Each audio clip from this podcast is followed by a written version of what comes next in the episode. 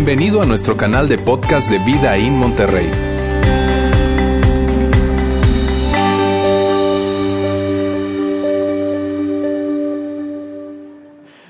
¿cómo están? Qué bueno verles. Hoy estamos iniciando una nueva serie. Estamos iniciando una nueva serie libre y déjame decirte, yo estoy muy, muy emocionado con esta serie. Estoy muy contento con esta serie porque en esta serie vamos a hablar de uno de los principios más importantes de la fe cristiana. De hecho, y cuando me refiero a cristianismo me refiero tú sabes, cristianos, católicos, seguidores de Jesús. Pero en esta serie vamos a abordar uno de los temas más, más básicos, más profundos, más importantes, de las verdades más increíbles que tiene la fe cristiana. Y por eso estoy tan contento acerca de esto. De hecho, mira, muy probablemente este sea el mensaje por el cual más yo le he pedido a Dios que todos podamos entenderlo y entenderlo muy bien. ¿Por qué? Porque este, este, este, este tema es muy profundo es muy profundo, pero yo sé que ustedes son muy inteligentes, ¿cierto? Eh, y, si probablemente cuando tú vienes con nosotros acá, eh, tú tomas un tiempo para, para mientras que yo estoy eh, en, mi mensaje, ¿verdad? Tomas un tiempo para descansar, para dormir, este, lo cual a mí me honra que mi voz te arrulle, ¿verdad? Este, yo, yo quiero pedirte que, que seas muy intencional con esto y que estés muy atento en este mensaje y en esta serie. Porque es algo que realmente viene, si alguien abraza esto, si alguien puede recibir esto y abrazar este principio que vamos a ver, viene para cambiar toda, toda tu vida. ¿Bien? Así es que ahora vamos, ahora sí vamos a comenzar. Y vamos a comenzar, yo quiero comenzar hoy hablándoles de algo que, que, muy probablemente es algo que tú y yo hemos descubierto en el camino, en nuestro camino de vivir, y es lo siguiente, es imposible solucionar un problema si nosotros no sabemos lo que está mal.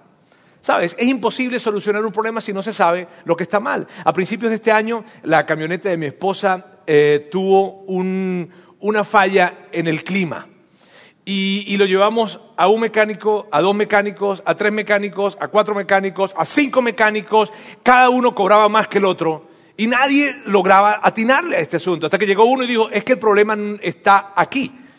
Y, pero el problema es aquí, decíamos nosotros. No, no, no, el problema no está aquí, el problema está aquí. Y una vez que él definió dónde estaba el problema, entonces fue que pudo resolver el asunto y qué padre, y probablemente tú te has identificado conmigo, ¿verdad? Porque en algún momento tal vez te ha tocado, te ha pasado lo mismo y es frustrante porque gastas dinero, gastas tiempo, gastas esfuerzo, gastas, o sea, es una cosa increíble. Ahora, ¿por qué te digo esto? ¿Por qué te hablo acerca de esto? ¿Cuál es el asunto con respecto a esto? El asunto es el siguiente.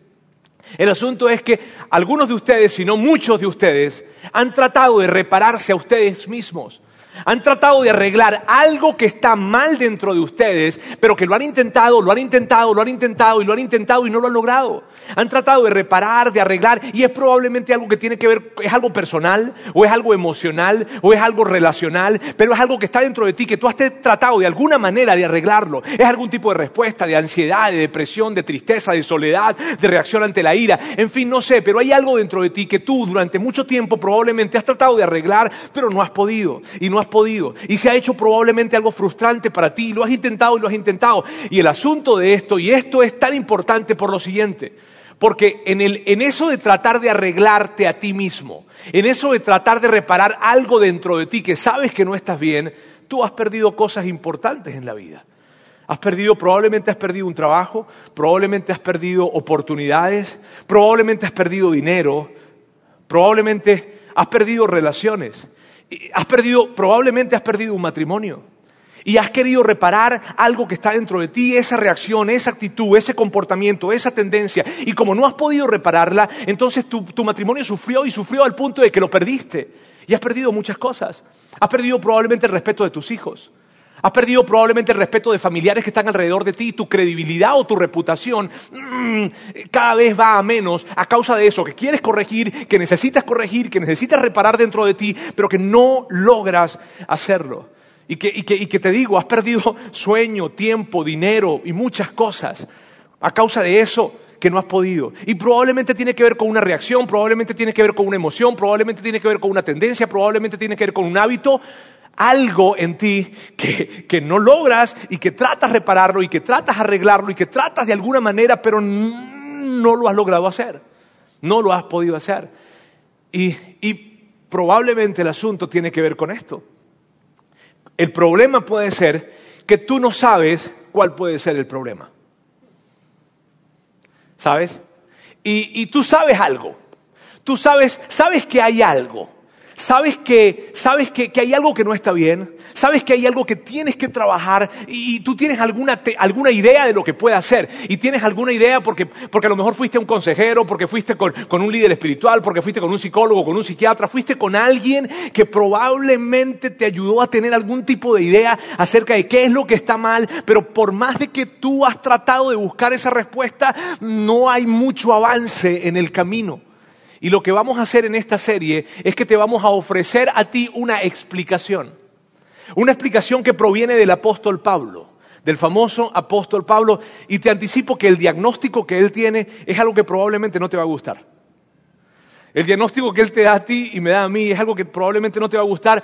Y si es la primera vez que tú estás con nosotros y si tú, mira bien, si tú no eres un seguidor de Jesús, si tú no te consideras a ti mismo un creyente, un seguidor de Jesús, yo te pido por favor, por favor que consideres esto porque, porque de alguna manera ya tú tienes alguna idea de lo que no está bien dentro de ti. Ya tú tienes alguna idea de, de, de, de a qué se debe que, tengas esa situación en la que no puedes avanzar en esa área o en ese aspecto de tu vida. Entonces, como ya tienes una idea, yo te voy a pedir simplemente que veas esto que el apóstol Pablo va a decir, que lo veas como, una, como, un, como un diagnóstico diferente. ¿Sabes? Como cuando vas al médico y le dices, yo quisiera una segunda opinión. ¿Sabes que muchas veces hacemos eso? Mira, si tú estás en, ese, en esa categoría de personas que no crees en Dios, que no crees en Jesús, que no eres un creyente, al menos considera esto como un diagnóstico diferente. Hoy, hoy vamos, hoy yo voy a hablar acerca del problema. Y durante las próximas tres semanas vamos a hablar de la solución. Pero yo hoy voy a hablar del problema. ¿Qué significa que yo hoy voy a hablarles del problema y no les voy a hablar de la solución? Que ustedes al final del día de hoy probablemente salgan diciendo esto. ¿Y luego? Porque les voy a hablar del problema. Y vas a tener una sensación de que... Y para eso tienes que venir a toda la serie. Para que puedas entonces entender y ver esto de la solución. ¿Está bien? Yo voy a hablar acerca del libro de Romanos. El libro de Romanos es una carta que escribe el apóstol Pablo a un grupo de creyentes que estaban en Roma. Y si tú has leído el, el, libro de Romanos, si tú de alguna manera has leído esa carta, tú sabes que esta carta no es sencilla, no es una carta simple, es una carta complicada realmente complicada. Hay diferentes, los teólogos, los que saben acerca de esto, tienen algún tipo de, razones por las cuales ven que esta carta es tan complicada, una carta de Pablo, la más complicada de Pablo definitivamente, pero la más completa también. Este, eh, y ellos tienen sus ideas. Ahora, yo, yo, mire, yo en esta serie yo voy a hablarles y vamos a hablar de teología. Y yo no sé qué reacción sientes tú cuando escuchas esta palabra, teología. ¿Verdad? Probablemente tú sientas ay, qué pereza. Este, o probablemente sientas indiferencia, probablemente sientas rechazo, o probablemente sientas interés. No sé qué, cuál sea la, la, reacción que tú tengas con esta palabra de teología como tal, pero, pero sabes, yo, yo, quiero, yo, quiero, yo quiero, antes de abordar todo este asunto, yo quiero hablarte de por qué es tan importante hablar de teología y específicamente de esto. Y te lo voy a hacer con una analogía, una analogía que es el que tiene que ver con volar o el volar, volar un avión. Yo tengo varios amigos, tengo un par de amigos específicamente que son pilotos de la Fuerza Aérea en Venezuela.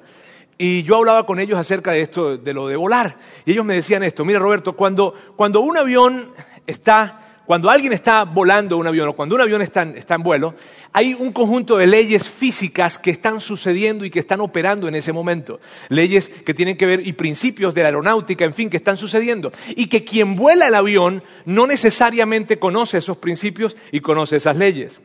Pero al menos hay unos principios que el piloto sí tiene que conocer y uno de ellos es el principio de la sustentación. El principio de la sustentación es el principio que dice que llega a una velocidad, tú tienes que llevar el avión a una velocidad en la que él ya puede volar. Pero si tú colocas el avión por debajo de esa velocidad, el avión se va a caer. El avión no va a despegar como tal, no va a volar si lo colocas por debajo de esa velocidad y ese es el principio de la sustentación. Entonces ellos me decían, hay muchos principios que a lo mejor ellos no conozcan y muchas leyes de la aerodinámica o de la física que no conozcan, pero ese tienen que saberlo. Bien. Ahora, ¿y por qué les hago la comparación con esto? Porque la teología es eso. La teología, en la teología encontramos principios y leyes que rigen la humanidad. En la, en la teología encontramos principios y leyes para interpretar al hombre y para interpretar la vida y el mundo. Y, mira bien, de hecho mis amigos me decían, si un piloto conoce más de estos principios y estas leyes, es un piloto que vuela más seguro. Es un piloto que tiene un mejor desempeño. Es un piloto que en la trayectoria de vuelo puede hacer unas cosas y otras porque entiende cuál es el principio físico que está sucediendo. Y, cuando yo te hablo de la analogía con la teología, y para mí es importante esta analogía, es para que tú y yo podamos ver en el mundo, amigos, en la vida, en este momento, en tu vida, en tus relaciones, en tu dinero, en tu salud, en este momento hay principios que están operando. En este momento hay leyes que, están operando en el mundo y en la vida y que, y que se encuentran en la teología descritos a través de los ojos de Dios. Ahora, mira, mira lo importante de esto. ¿Dónde más pudiésemos nosotros encontrar la mejor explicación de la creación sino en su creador? ¿Sabes? ¿dónde más pudiésemos encontrar? Y el tema con esto es que cuando tú y yo desconocemos estos principios, muchas veces estamos haciendo cosas y Dios nos está viendo y está pensando, pero ¿por qué haces eso? o sea, ese no fue mi diseño para ti. Esa no es la forma como yo quiero que tú hagas las cosas. Esa no es la forma como ni siquiera te diseñé, te diseñé el mundo. Y entonces, de alguna manera, esto es lo que pasa, que estamos en la pista y, queremos levantar vuelo a una velocidad que no podemos levantar y que no debemos y que por más de que intentemos, no va a suceder. Y entonces Dios, de alguna manera, nos está viendo a nosotros allí y nos está diciendo, eh, así no va a suceder. ¿Por qué? Porque hay principios y hay leyes que están establecidas por Él. Y o también hay otra forma. La otra forma es que de repente ya llega el momento de que tú levantes vuelo, ya llega el momento de que emprendas cosas, ya llega el momento de que vivas de ciertas maneras, pero no lo haces porque no sabes que ya es el momento de hacerlo. Y, Dios está de alguna manera viéndonos como el gran creador de todo, diciendo, ¿qué onda que no lo hace? Es como cuando alguien de repente empieza a manejar un coche y lo maneja con el freno de mano metido pensando de que eso le va a dar más estabilidad. ¿Sabes?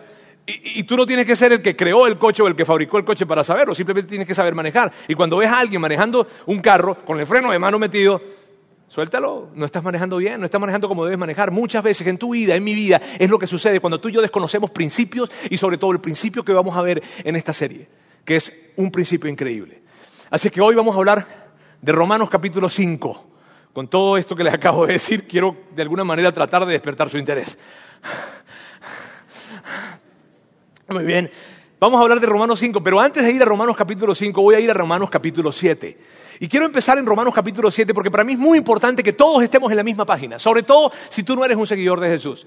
Mira, tú puede que cuando yo te hable y cuando tú veas el diagnóstico que Pablo da, puede que tú no estés de acuerdo. Y puede que tú no estés de acuerdo con la solución que él presenta, pero al menos con esto que él habla en el Romanos capítulo 7 sí vas a estar de acuerdo. Porque esta es la explicación que Pablo da de su experiencia antes de descubrir la solución que vamos a ver. Bien, vamos entonces a Romanos capítulo 7 y vamos a ir avanzando. Esto es lo que dice Pablo. No entiendo el resultado de mis acciones, pues no hago lo que quiero. Y en cambio, aquello que odio es precisamente lo que hago.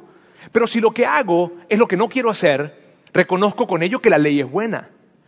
Y cuando Pablo está hablando de ley, permíteme, permíteme decirte, cuando Pablo está hablando de ley, se está refiriendo a cualquier ley a la ley de la Biblia, a la ley de la religión que tú profesas, a la ley, a la ley moral que has adaptado, a la ley social, inclusive a, ese conjunto de normas que tú has definido para guiarte en lo que está bien y lo que está mal.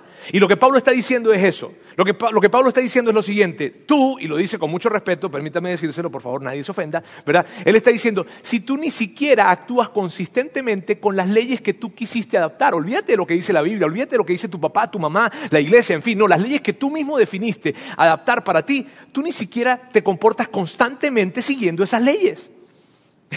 Es como si hubieran dos tú dentro de nosotros. Es como si hubieran dos tú dentro de ti. ¿Sabes? Y, entonces, fíjate bien, fíjate, tú sabes, tú sabes que si tú comieras, empezaras a comer, o te alimentaras de esta manera, estarías más saludable. Entonces tú sabes que si tú trataras a tu esposa o a tu esposo de esta manera, tendrías una mejor relación matrimonial. Entonces tú sabes que si tú trataras a tus hijos de esta forma, tendrías una mejor relación con tus hijos. Tú sabes que si tú manejaras tus finanzas de esta manera, tú tendrías mejores finanzas. Tú, sabes, tú, lo sabes. Sin embargo, cuando tú lo sabes, pero cuando llega el momento de hacerlo, hace lo contrario. Cuando llega el momento de hacerlo, no lo haces y de hecho haces lo que sabes que no deberías hacer. Y tú dices, es como si tuviera dos tú o dos, dos personas dentro de mí y alguien se te acerca y te dice, ¿y por qué hiciste eso, chico? No, no, no fui yo, fue el otro. Fue lo, y, sabes, yo espero que tú como adulto tengas una explicación mejor que esta, ¿no? Que la que yo estoy diciendo ahora. Y en un momento vamos a ver lo que Pablo habla acerca de qué es lo que está pasando.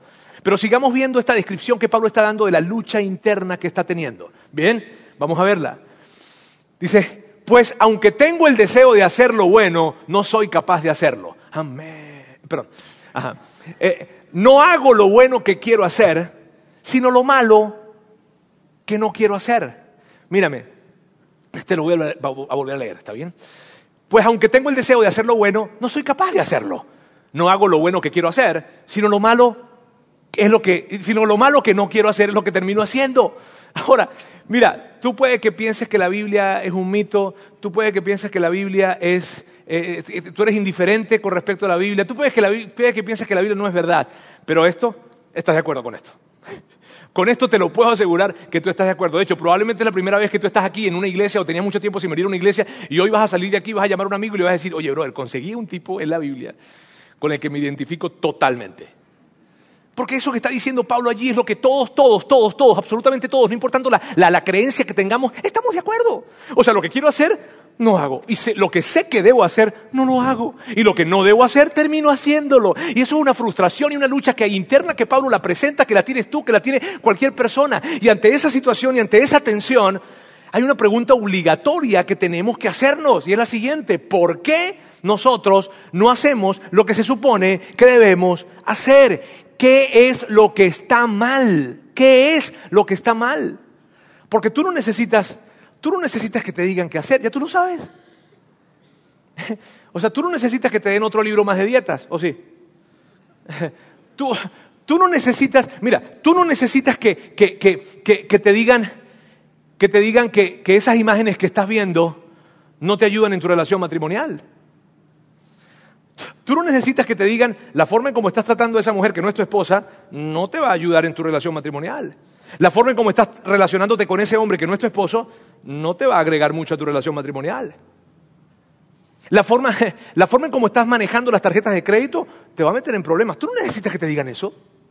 Tú no necesitas que te digan, oye, mi brother, tanto alcohol no ayuda. Tú no necesitas que te digan eso. Tú ya lo sabes. Y es que el problema que tenemos no es que no sepamos qué hacer. El problema que tenemos es que no hemos podido saber cómo hacer lo que sabemos que tenemos que hacer. ¿Sí me hago entender? y entonces, entonces Pablo nos da una explicación. Y Pablo dice esto, mira bien, mira, mira, mira, mira. Yo te voy a dar una explicación. Permíteme darte una explicación porque probablemente el problema es que tú no sabes cuál es el problema. Probablemente ese es el problema. Y entonces yo quiero presentarte esta explicación. Así es que Pablo lo hace así y en el, Romanos capítulo, y en el libro de Romanos capítulo 5 nos habla acerca de esto. Así que ahora vamos a ir profundo. Ahora sí vamos a ir profundo. ¿Está bien? Pero ustedes son la audiencia de iglesia más inteligente que yo he visto en el mundo. ¿Está bien? Así que ahora vamos a entrarle a este asunto. Y Pablo dice, porque a su debido tiempo, cuando aún éramos débiles, Cristo murió por los pecadores. Y permíteme decirte qué se refiere cuando dice cuando éramos débiles. Pablo cuando está diciendo cuando éramos débiles se está refiriendo a en ese momento en el que no teníamos las fuerzas suficientes para hacer lo que sabíamos que debíamos hacer. En ese momento en el que, en el que, en el que no, no, teníamos la fuerza suficiente para decir, no, no voy a hacer esto. En ese momento, ¿sabes? Cuando aún éramos débiles. Luego Pablo dice, Cristo murió por los pecadores. Y, y, y mira, cuando uno trata de solucionar algo, cuando tú y yo queremos solucionar algo, antes de solucionar un asunto o para solucionar algo, es necesario que nosotros definamos la realidad para poder solucionarlo. Y Pablo está definiendo la realidad en esta parte. Y la realidad que está definiendo Pablo es la siguiente. Tú eres un pecador. Yo soy un pecador. Todos somos pecadores. Eso es lo que Pablo está definiendo. Ahora, tú eres un pecador no porque hayas hecho algo sumamente malo. No se trata de algo que tú hiciste. Tú eres pecador porque tú no eres Dios. Y en la única, en el, en el único en donde no hay pecado es en Dios. Y como tú no eres Dios, tú eres pecador. ¿Sí es? En el único en el que hay perfección es en Dios. Y como tú no eres Dios y yo tampoco, pues entonces somos imperfectos. ¿Sí viste?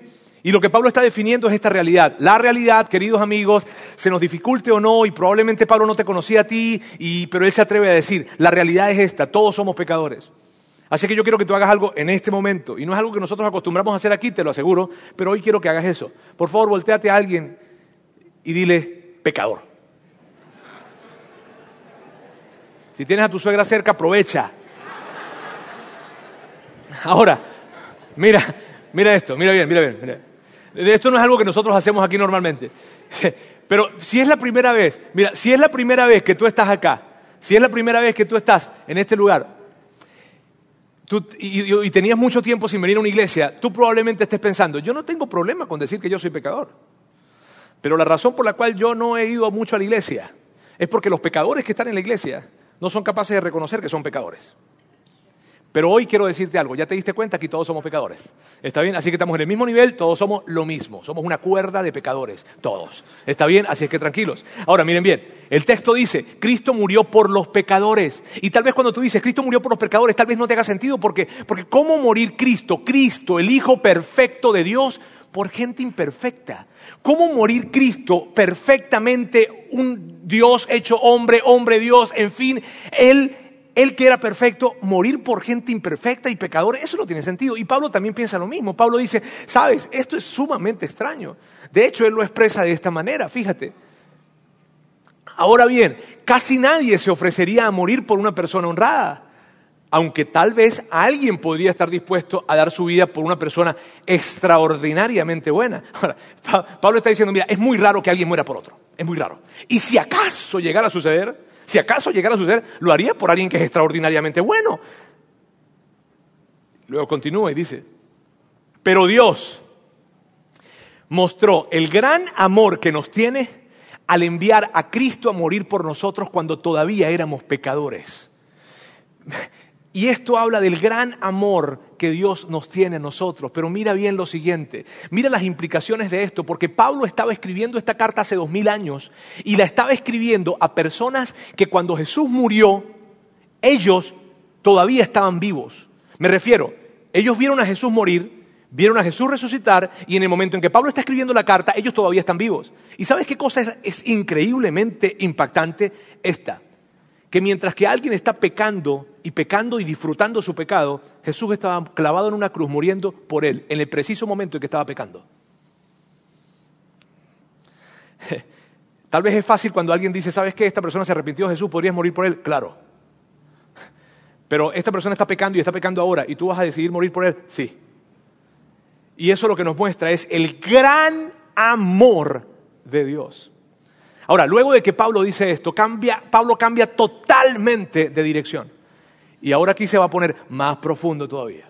Y tal vez tú digas, ¿qué? Pero sí, ahora se pone más profundo este asunto.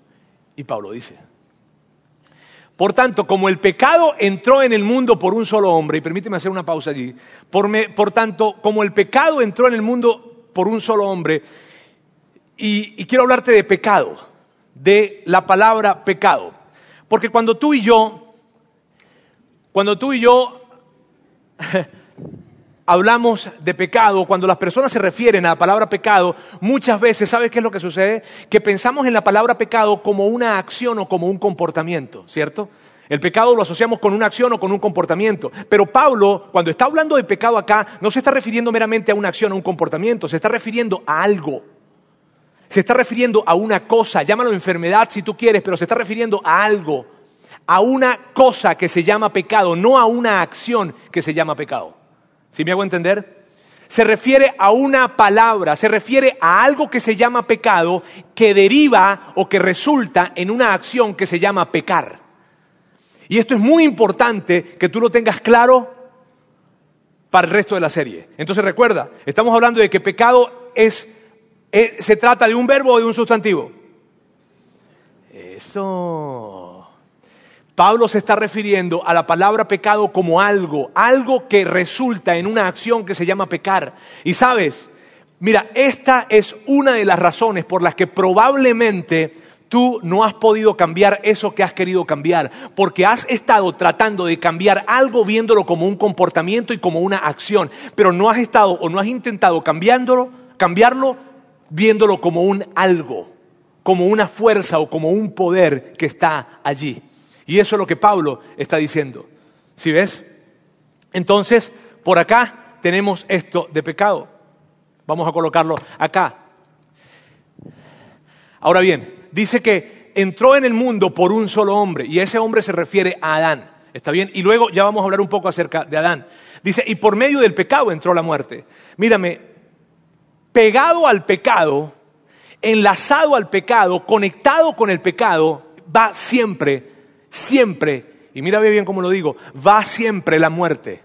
La muerte siempre va conectada con el pecado y esto es algo que probablemente tú ya sabes y ya conoces. Y ya conoces por qué. Porque probablemente tú sabes esa actitud que tú tienes que es una actitud muy mala, ese comportamiento que tú tienes que es un comportamiento muy malo, esa reacción que tú tienes que es una reacción muy mala, esa adicción probablemente que tienes que es una adicción muy mala. ¿Y acaso una adicción buena? ¿No?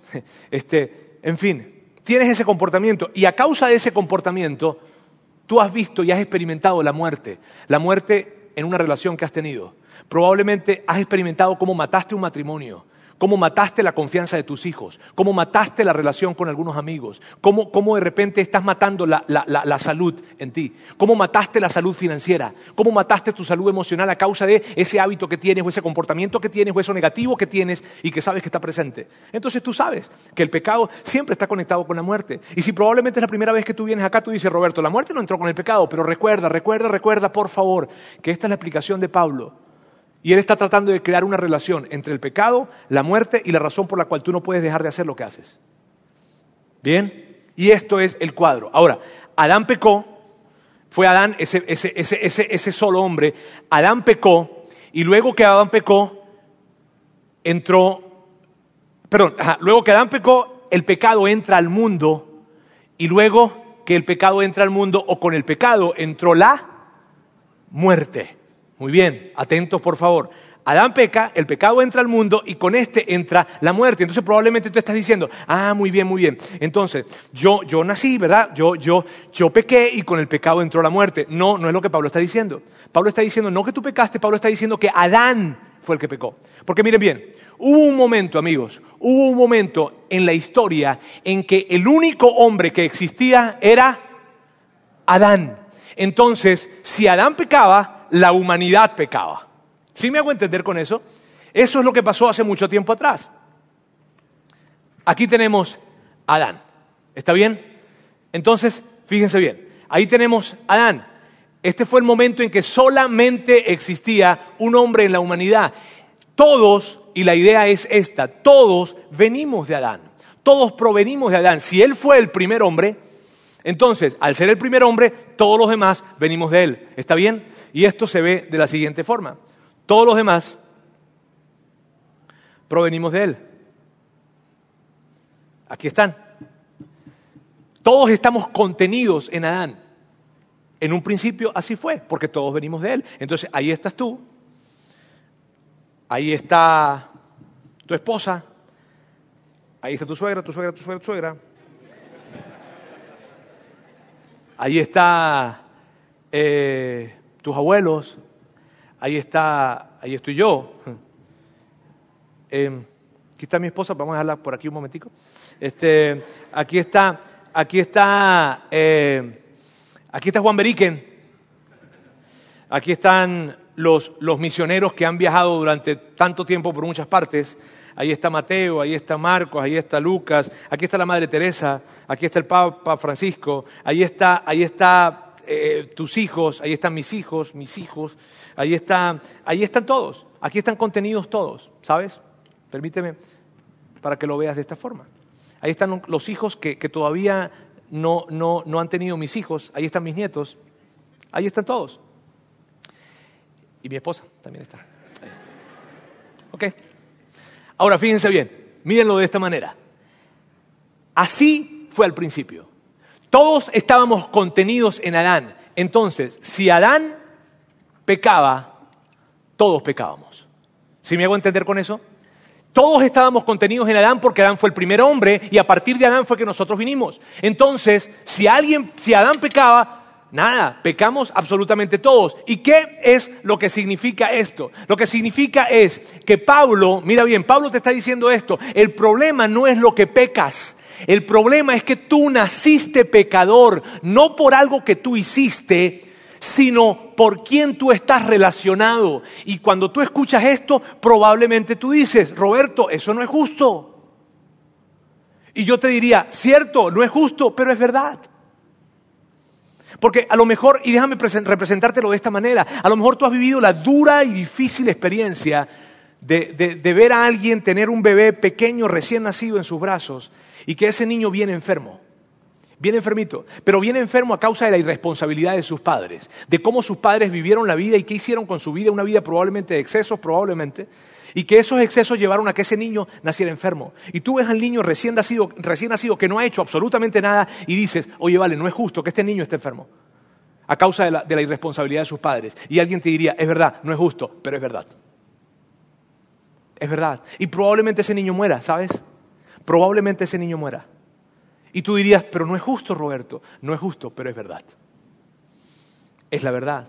Y por eso Pablo está diciendo, una vez que Adán pecó, todos pecamos. No, no, no, eres, no, no, no naciste pecador por algo que hiciste, naciste pecador porque tú provienes de Adán y Adán fue el que pecó. Y ese es el gran asunto. Ahora, mira bien, a ti nadie, nadie te enseñó a pecar. Nadie.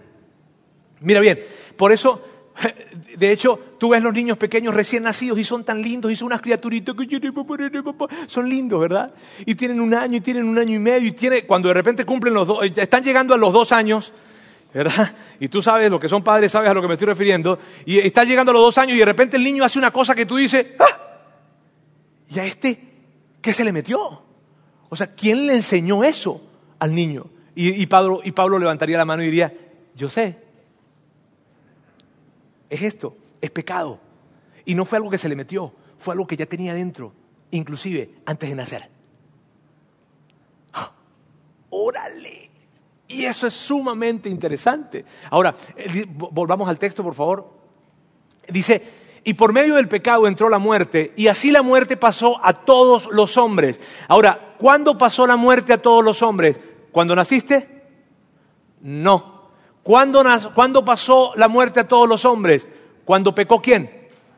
Adán. Y cuando pecó Adán, pecamos todos. ¿Está bien? Eso es lo que está hablando. Ahora Pablo establece un contraste. Y este contraste es increíble, es una de las verdades más profundas que el Nuevo Testamento tiene. Y Pablo establece ese contraste. Así es que ahora sí vamos a ir profundo. Me tienes diciendo eso todo el mensaje, Roberto. Pero vamos ahora con esto. Bien, continuemos. Pero la transgresión de Adán no puede compararse con la gracia de Dios. Eh, o sea, el pecado de Adán, transgresión, pecado, está bien, es lo mismo. La transgresión de Adán, el pecado de Adán no se puede comparar con la gracia de Dios. Continúa. Pues si por la transgresión de un solo hombre murieron todos, ¿cuánto más el don que vino por la gracia de un solo hombre, Jesucristo, abundó para todos? Aquí es donde si tú vienes de iglesia tú hubieses gritado amén o cosas como esas. Bien, pero yo leo eso y, sí, sí, sí, el, hombre que tengo por dentro yo, tú sabes, de iglesia, que se crió en iglesia y todo, eh, se, se, emociona cuando escucha eso. Porque cuando Pablo está diciendo la gracia de Dios, se está refiriendo al regalo que nos entregó. ¿Y cuál fue ese regalo? La muerte de su Hijo para que tus pecados y los míos sean perdonados. Y permíteme representártelo de esta manera, por favor. Aquí tenemos a Cristo. Bien. Y lo que significa es esto, que cuando Pablo, cuando Pablo habla de que todos nacimos acá y todos nacimos acá, todos provenimos acá, por lo tanto todos estamos en una condición y es la misma condición de eso, de pecado. Pero cuando Dios nos da su gracia a través de Jesucristo, significa que cuando tú recibes esa gracia, Cuando Dios te entrega ese regalo y cuando tú abres los brazos para recibir ese regalo y colocar tu fe en Jesús y reconocer que Jesús murió por tus pecados y darle un lugar a Jesús en tu corazón y decir, Jesús, te recibo en mi corazón, decido seguirte. Cuando haces eso, ¿sabes qué es lo que está pasando? Esto es lo que está pasando. Eres trasladado de acá a acá. ¿Dónde está mi esposa? Aquí está. Está de aquí a acá. Y así somos trasladados de acá a acá. Y eso es lo que está sucediendo. ¿Sabes? Y esto, amigos, es increíble. Porque Pablo está respondiéndote la pregunta. Esta es la respuesta de Pablo. Escúchame bien. La razón por la cual tú quieres, intentas doscientas mil veces tratar de hacer lo correcto, pero no lo haces consistentemente, es porque tú naciste en una condición, la condición de pecado. Y por más de que quieras, no podrás. Solo que cuando Dios nos entrega su gracia, ahora tú eres trasladado a este lugar. Y estando en este lugar no se compara con estar en este lugar, porque ya ahora esta palabra que está aquí, pecado, no te domina, te puede influenciar, pero no te tiene que dominar, porque ahora estar aquí es un regalo mayor, es un beneficio mayor. Estar aquí te ofrece vivir en libertad. Y es la única manera. Pablo te está diciendo, mientras que tú no haces esa, esa, esa, extensión de tus brazos para decirle a Dios, recibo tu gracia y el regalo que me estás dando, no puedes estar acá. Por lo tanto, vivirás dominado por el pecado. Y eso es lo que nos está diciendo Pablo acá. ¿Sabes? Y esto es increíble. Luego Pablo continúa Tampoco se puede comparar la dádiva de Dios con las consecuencias del pecado de Adán. El juicio que lleva a la condenación fue resultado de un solo pecado. Ahora mira bien, e, y por esto mucha gente resiste el cristianismo, la fe cristiana, ¿sabes? ¿Por qué? Porque lo que está diciendo Pablo y la explicación de Pablo es esta. La explicación de Pablo es todos nacimos y todos venimos de acá. Y por lo tanto, Pablo eh, Adán pecó, entonces como Adán pecó hay una condenación. Y si Adán está condenado, todos estamos condenados. Continúa pero la dádiva que lleva a la justificación tiene que ver con una multitud de transgresiones. O sea, este vato pecó, o sea, Adán, me refiero, este, Adán pecó y todos fuimos condenados. ¿Está bien? Sí, por un solo pecado. Y Jesús comete o, hace ese acto increíble de sacrificio, Dios entrega a su Hijo y, nosotros somos perdonados. No, no de un solo pecado, no de una sola transgresión, sino de multitud de ellas. Esto es increíble lo que está trayendo. Aparece esa gran palabra, justificación. La justificación lo que significa es esto, amigos, que una vez que tú, que, que, nosotros colocamos y recibimos ese regalo que viene de Dios, que es Jesús, y somos colocados en este lugar, Él nos da el inmenso privilegio de estar bien con Dios. Así, así de fácil de estar bien con Dios. Y tal vez si tú vienes de un trasfondo de iglesia y si te criaste en la iglesia, entonces tú, tú estarás pensando en tu mente y entonces vamos al cielo. Y Pablo está diciendo, no es eso de lo que estoy hablando. Sí, sí, lo del cielo está bien, pero no es eso de lo que estoy hablando. Yo te estoy hablando de un beneficio ahora, real, en este momento, práctico. Y eso es lo increíble. ¿Sabes? Porque, porque mira bien, todos sabemos lo que es nacer en Adán. Yo no tengo que explicarte esto. Probablemente tú me puedes dar una cátedra a mí de esto. O sea, no, te tengo que explicar mucho lo que es nacer acá, porque nacer acá significa lo que tú y yo experimentamos. Esa onda de, que, queremos hacer algo pero no podemos hacerlo, y que queremos hacer esto y queremos dejar de hacer esto pero no podemos dejar de hacerlo. Eso significa vivir o nacer en Adán. Pero cuando nosotros estamos acá, y, y eso es lo que Pablo dice, Pablo dice, te tengo buenas noticias. Te tengo excelentes noticias. Y las noticias que te tengo es esta. Una vez que tú estás acá, este Señor que está aquí te puede influenciar, pero no te tiene que dominar. Este Señor que está aquí puede influenciarte, pero ya no te puede, ya no te puede dominar, porque estar acá te da un poder mucho mayor. De hecho, ni siquiera se compara con el hecho de venir acá. Eso es lo que Pablo está diciendo. Ahora, continúa y sigue y dice, pues si por la transgresión de un solo hombre reinó la muerte, recuerda que el pecado vino con la pecado y muerte. Uno peca, reina la muerte. Continúa. Con mayor razón, los reciben en abundancia la gracia y el don de la justicia, perdón, los que reciben en abundancia la gracia y el don de la justicia reinarán en vida por medio de un solo hombre, Jesucristo. Y permíteme decirte algo acá, la palabra clave es reinarán en vida no en el cielo, no en la vida eterna, en vida, aquí, ahora. Y las noticias que nos está dando Pablo es la siguiente. Esta gran realidad de que nosotros podamos nacer en Cristo nos da unos beneficios increíbles, no para vivirlos en la vida eterna ni en el cielo, sino para vivirlos aquí, en la tierra y en el ahora. Él nos entrega una nueva vida porque nos entrega una manera de vivir nuestra vida reinándola y no siendo esclavos del pecado. ¿Sabes? Y eso es increíble. Continúa Pablo. Por tanto, así como una sola transgresión, ¿cuál transgresión? ¿La de quién? Causó la condenación de todos, también un solo acto de justicia, ¿cuál? El de Jesús. Produjo la justificación que da vida a todos. ¿Qué significa esto, amigos? Adán hizo algo muy malo que tuvo como consecuencia la condenación. Jesús hizo algo muy bueno que deshizo lo que hizo Adán. Y eso nos entrega una nueva vida, donde en el cielo sí, pero aquí en la tierra también. Y tú puedes vivir esa nueva vida acá. Y eso es importante entenderlo. Porque no se trata solamente de que va a llegar vida eterna al cielo. No, no, no, no, no, no, no, no, no, no solamente aquí, en el ahora. Una nueva manera de vivir tu vida. Y luego continúa y para cerrar, porque así como por la desobediencia de uno solo muchos fueron constituidos pecadores, también por la obediencia de uno solo, muchos serán constituidos justos. ¿Sabes? Si quieres aplaudir, puedes hacerlo. ¿Sabes?